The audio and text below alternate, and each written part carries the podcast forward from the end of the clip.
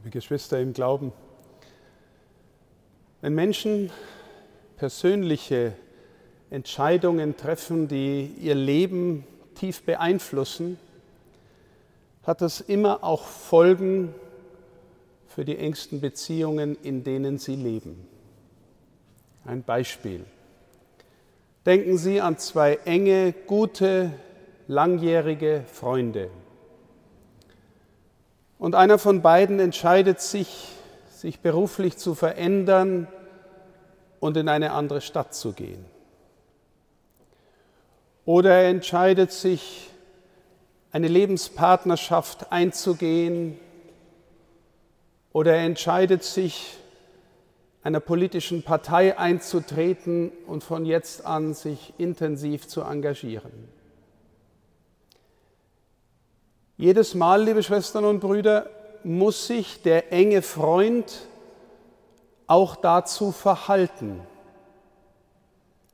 Und ein erster Aspekt ist, wenn er nicht unbedingt sieht, dass die Entscheidung des Freundes ihn irgendwie ins Verderben rennen lässt und er das deswegen verhindern muss, wenn er das nicht sieht, dann muss er den Freund auf jeden Fall loslassen in diese Entscheidung hinein. Muss in jedem Fall sagen, ja, du gehst deinen Weg, du hast dich jetzt für diesen Weg entschieden. Also, ich lasse dich und ich verhalte mich dazu. Aber die zweite Entscheidung muss sein, kann ich dem Weg des Freundes innerlich mitgehen? Ist überhaupt nicht gesagt. Stehen Sie, wir halten so gern an unseren Beziehungen in der Weise fest, wie sie uns gerade auch gut sind, wie sie uns helfen, unser Leben zu tragen und zu stützen. Enge Beziehungen stützen unser Leben, wenn sie nicht toxisch sind oder nicht äh, nur besitzergreifend sind. Dann tragen sie unser Leben und wir halten gerne fest. Und ich würde es gar nicht gerne sehen, wenn mein Freund sich gewissermaßen wegbewegt, in eine andere Stadt zieht, die weit weg ist und wir die gewohnten Treffen nicht mehr so einfach haben können. Also erstens loslassen und zweitens sich vor die Entscheidung gestellt wissen, kann ich da mitgehen? Innerlich. Loslassen, liebe Schwestern und Brüder, ist immer ein Risiko. Die Beziehung kann verflachen und verdunsten oder sie kann sich gerade dadurch vertiefen.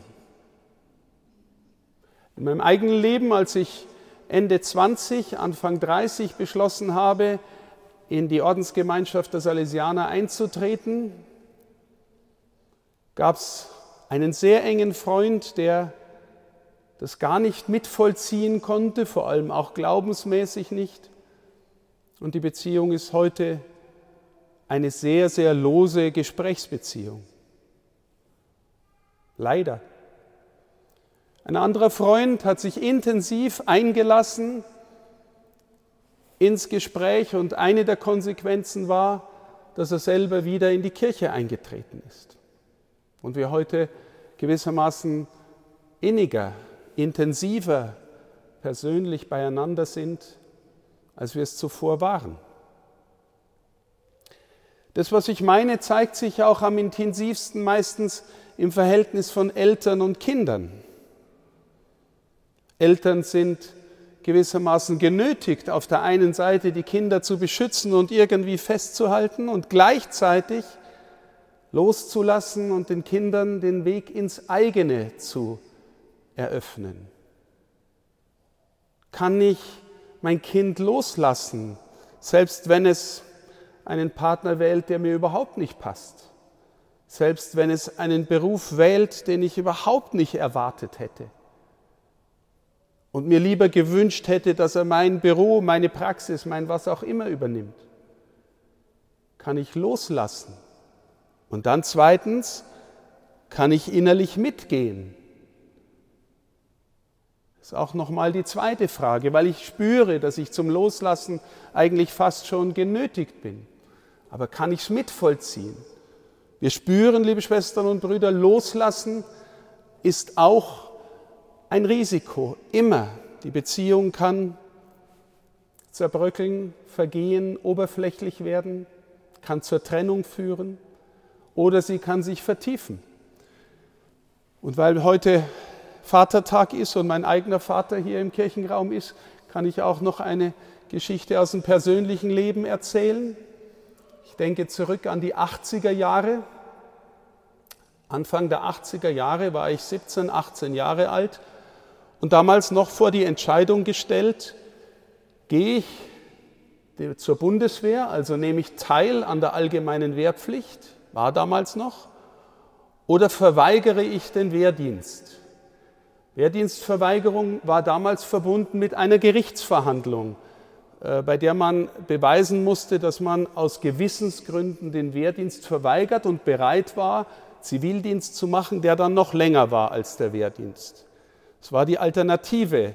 Für meinen Vater war das deswegen herausfordernd, weil er in der Zeit Bundeswehroffizier war und nicht nur Bundeswehroffizier, sondern eine öffentliche Person.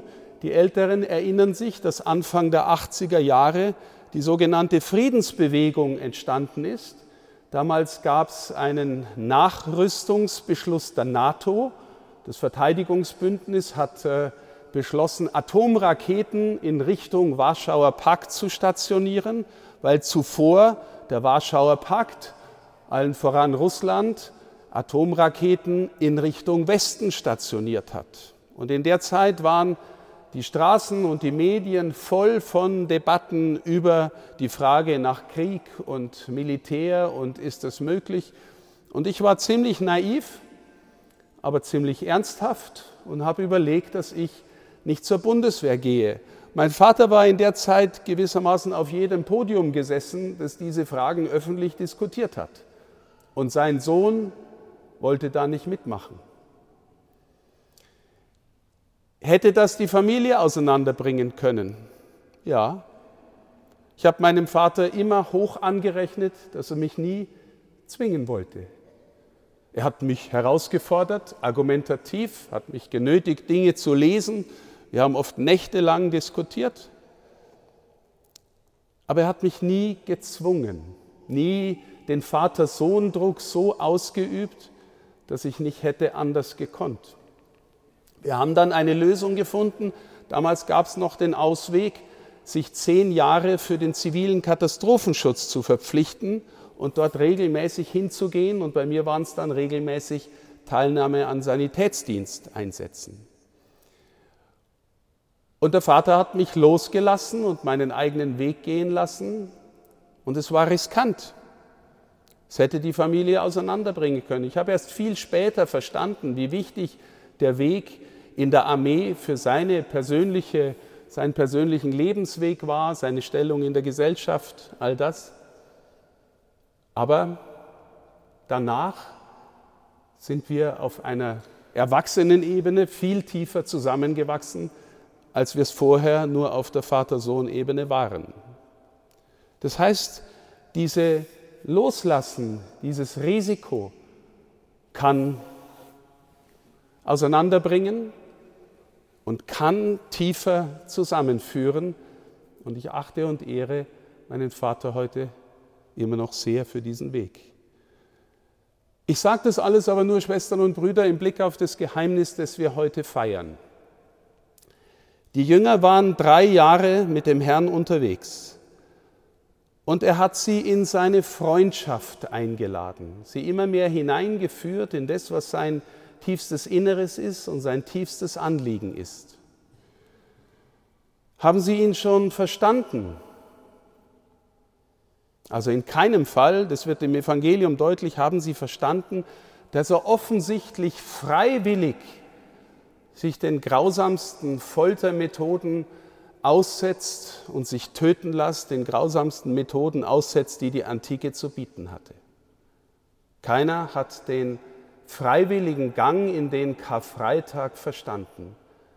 So sehr hatte er vom Reich Gottes geredet, dass dieses Ende nicht verständlich war.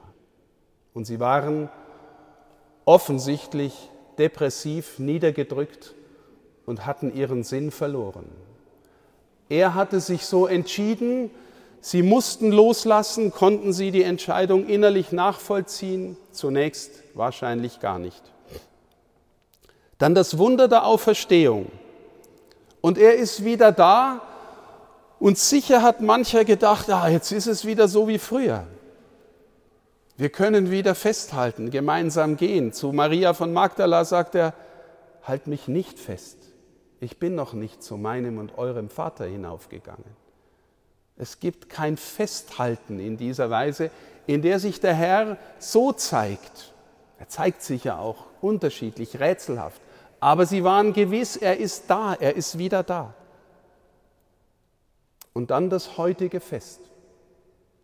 Im Johannesevangelium sagt er an einer Stelle, es ist gut für euch, dass ich gehe. Warum ist es gut für euch, dass ich gehe? Nun, ihr neigt dazu, wie wir alle dazu neigen, mich sinnlich, dinglich festzuhalten. Ja, wir sehen dich, Herr. Ja, wir haben sogar miteinander gegessen. Jetzt könnte man doch weitergehen und lernen tiefer, was du meinst. Ihr müsst mich loslassen.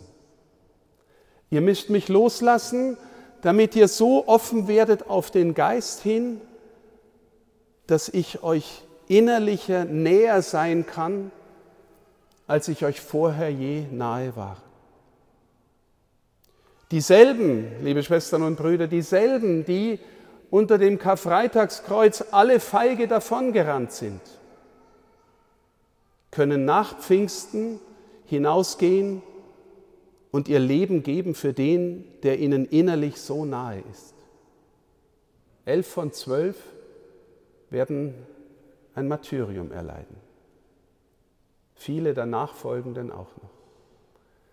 Das heißt, liebe Schwestern und Brüder, ihr loslassen, und sie haben es scheinbar am Himmelfahrtstag schon eingeübt, weil es heißt, sie gehen voll Freude weg, nachdem der Herr ihnen gesagt hat, er ist bei ihnen bis ans Ende der Welt und ans Ende der Zeit. Dieses Loslassen führt zu einer tieferen Innerlichkeit mit dem Herrn. Und jetzt, liebe Schwestern und Brüder, kommen wir ins Spiel.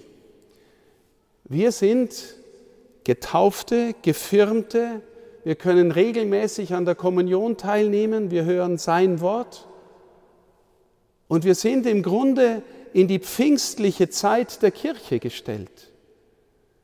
Und wir feiern im Kirchenjahr immer wieder neu das Gehen, das Kommen des Herrn, das gekreuzigt werden des Herrn, das Auferstehen des Herrn, die Himmelfahrt, das Pfingstereignis. Warum? Damit wir lernen, durch eine Form des Loslassens ihn uns innerlicher werden zu lassen.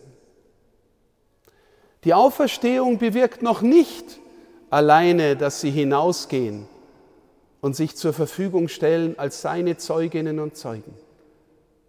Erst das Pfingstereignis, die Verinnerlichung des Herrn in der Kraft des Geistes macht möglich, dass sie rausgehen und im Grunde dasselbe tun, was er getan hat. Zeugnis geben davon, dass der Vater wirklich ein Vater ist, dass der Himmel offen ist und hier schon angeht, dass wir eingeladen sind, an dieser tieferen Wirklichkeit der Freundschaft mit Gott teilzunehmen. Und sogar, liebe Schwestern und Brüder, sogar dann noch, wenn unser Leben bedroht ist, weil diese Wirklichkeit, die wir hier feiern und von der wir sprechen, nicht totzukriegen ist nicht totzukriegen ist. Wir sind eingeladen, die nächsten Tage intensiv auf Pfingsten hin, um den Geist der größeren Innerlichkeit zu beten. Nicht einfach nur, damit wir uns wohlfühlen und Freude haben im Heiligen Geist, das auch, aber damit wir rausgehen und Zeugnis geben von der Hoffnung, die uns erfüllt. Das wünschen wir uns und beten in diesen Tagen, komm, Heiliger Geist, und erneuere das Angesicht der Erde. Amen.